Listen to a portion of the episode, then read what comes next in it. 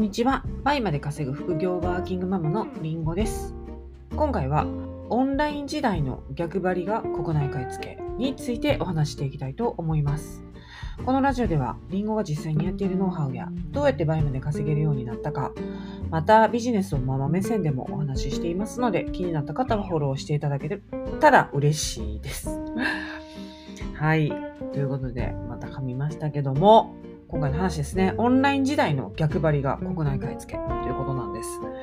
はい。まあこれはね、どういうことかというと、まあ今何でもオンラインで解決する時代ですよね。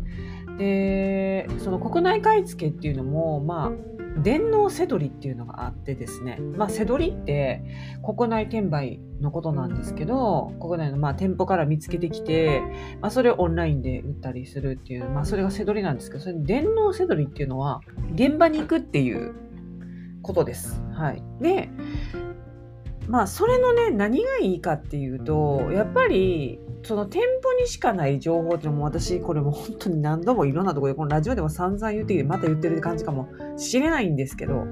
その店舗にしかない情報っていうのがやっぱりあり、で店舗にしかない商品っていうのもあって、で、その店舗のスタッフさんから聞く生の話、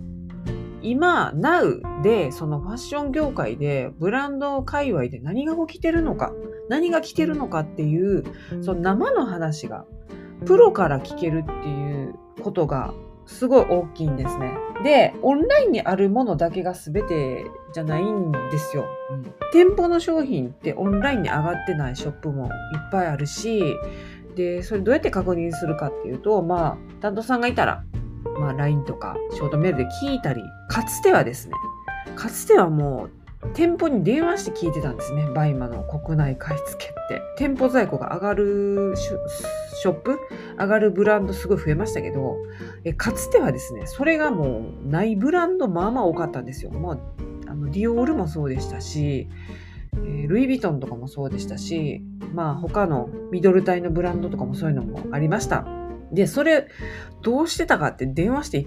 一店舗一店舗聞いてたんですね。まあ、センターみたいなとこにね、電話して、えーどこにありますかっていう聞くこともできた、できたりはしましたけどね。で、こことこことここにありますねっていうのが分かると、えその言われた店舗に電話したりっていう、でもそれでも何回かしなきゃいけないじゃないです。まずセンターに電話して、で、あると言われた店舗に電話したけど、タイムラグがあってなくて、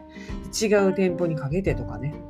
もうそういう世界なんですね。這いつくばって、這いつくばってというか、まあその、足で稼ぐのが国内買い付けなんですよ。うんで、これね、もうオンラインで、検索でね、もう見つけるだけ見つけて、オンライン上でね、まあ、差別化できるならいいですよ。でもみんな一律じゃないですか。まあ多少の検索能力とかはあると思いますし、まあいろんなその検索サイトとか、こういう検索の仕方とかね、知ってると大きいっていうのもありますけど、でも言うてじゃないですか。言うてやっぱりオンラインでもみんな一律でも検索してっていうとこで、何で差別化すんの？ってなった時に、もう足ですよね。現場ですよねってことなんですよ。で、私ね、それが一番簡単じゃないかなって思うんですよね。うん、だって自分が行けばいいじゃないですか。で、その行くのも正直楽しい。やっぱり、その、ブランドショップ行ったり、その、ファッションのね、えー最先端のショップ行って、えーいろんなね、新着の、そのトレンドの商品をこう扱えるっていう楽しさもあるし、それだけでも楽しいというかね。うんなのでその現場の楽しさっていうのがあるんですよ。現物に触って実際にね、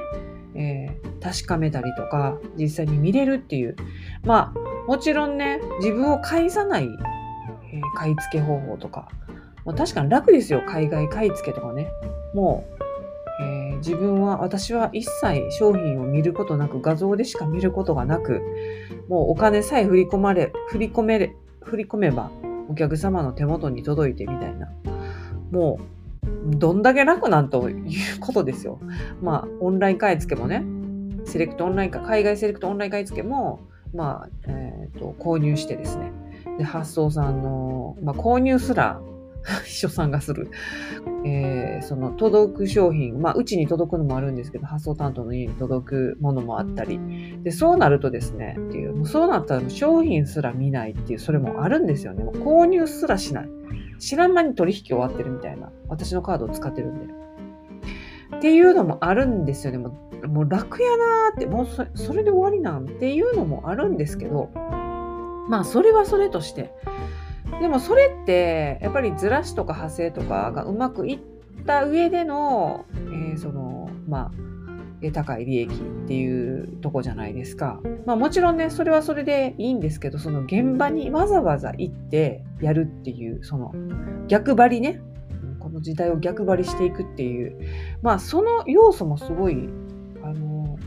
利益出していく上には重要なのかなっていうふうに思うんですよね。うん。でね、常にこの逆張りの精神っていうのを持っといた方が、あの差別化できると思います。はい。っていうのはどういうことかっていうと、みんながみんなそこに寄ってたかって、みんながみんなハイブランドに、ハイブランド国内買い付けに寄ってたかってって。まあ、それしてたら、もう供給供給ばっかりになって、需要により供給の方が上回っちゃってる状態じゃじゃないですか、今の場合までね。うん、だから、あの、もうそこは、もう今の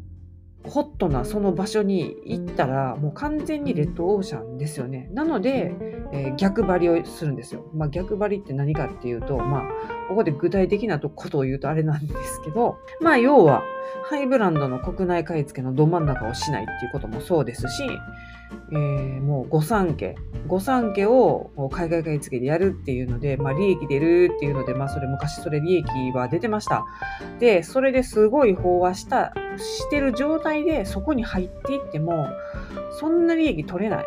ね、もう、そんなっていうかもうゼロかもしれないですね。ゼロの人もいると思います。なので、逆張りするんですね。もうハイブランドじゃなくて、